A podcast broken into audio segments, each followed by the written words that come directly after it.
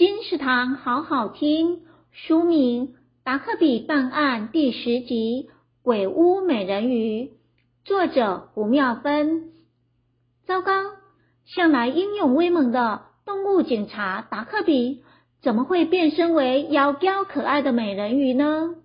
小镇上的动物们也都变了模样。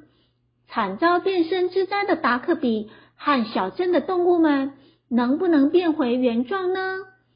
达克比该怎么运用科学办案的精神和演化遗迹的线索，找出凶手，侦破悬案，化解一场又一场反祖现象的危机呢？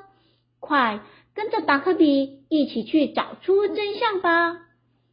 达克比办案第十集。由天下杂志出版社出版，二零二一年七月，金石堂陪您听书聊书。